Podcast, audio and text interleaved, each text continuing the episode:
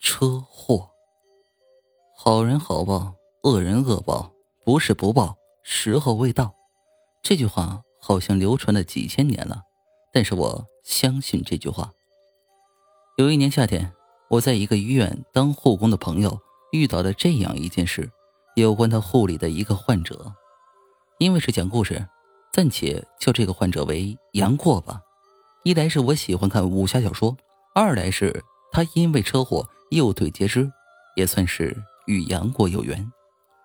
杨过是个做生意的，那天是个星期天，上午十点多，杨过从二环路上他们家出来，想到马路对面的茶馆和朋友喝茶，他就穿那个斑马线。当时人行横道亮的是绿灯，他可以过的。他刚走到人行横道中间。就砰的一下，让一个面包车给撞倒了。但是非常奇怪，这车如果是闯红灯的话，车速应该不慢。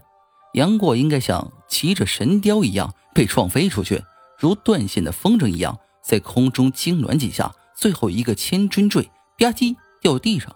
这是常规。但杨过不是这样的，杨过是让这辆车子一下就给踢倒了，车轮正好压在他的右腿上。杨过痛得哇哇大叫，这腿怎么都拔不出来了。不多时，消防、交警、幺二零都来了。消防用千斤顶把车给顶起来了，幺二零把杨过给拖了出来，装进了救护车，一溜烟跑回了医院。与此同时，交警就在调查这个事故。这个面包车的驾驶员都很冤枉啊，跟交警说：“我本来在这等红灯。”谁知道后面一车砰的一下把我撞出去了？我看我我招谁惹谁了？这事不能怪我呀。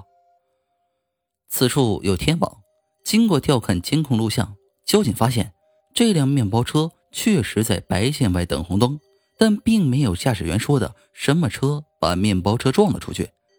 不过面包车确实像被什么东西撞了一下，忽然就出去了。从现场看到路面上明显的黑色刹车印。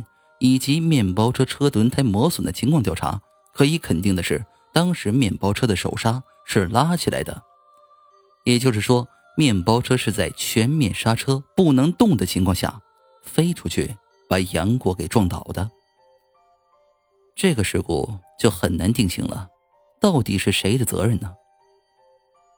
在医院里，杨过因为右腿粉碎性骨折被截肢了，后来在康复期。我这个护士朋友经常跟杨过聊天，杨过说：“这可能就是报应，当时肯定有什么东西撞了面包车，而这很可能是冲他来的。”在十二年前的一天夜晚，他跑货运的时候，开着一辆大货车，在这个路口撞死了一个抱着娃娃的妇女。他当时很害怕，开着车就跑了，反正他车上的牌照是脏的，看不清楚。而且那时候也没有什么电子眼、天网一类的，逃逸了也很难被抓到。但没想到还是遭了报应，天网恢恢，疏而不漏，可能就是这么回事杨过那段时间很暗淡，头发都白了不少。听说出院后，他在路边开了一个小餐馆，最受食客欢迎的就是黯然销魂饭，这是他忏悔的结晶。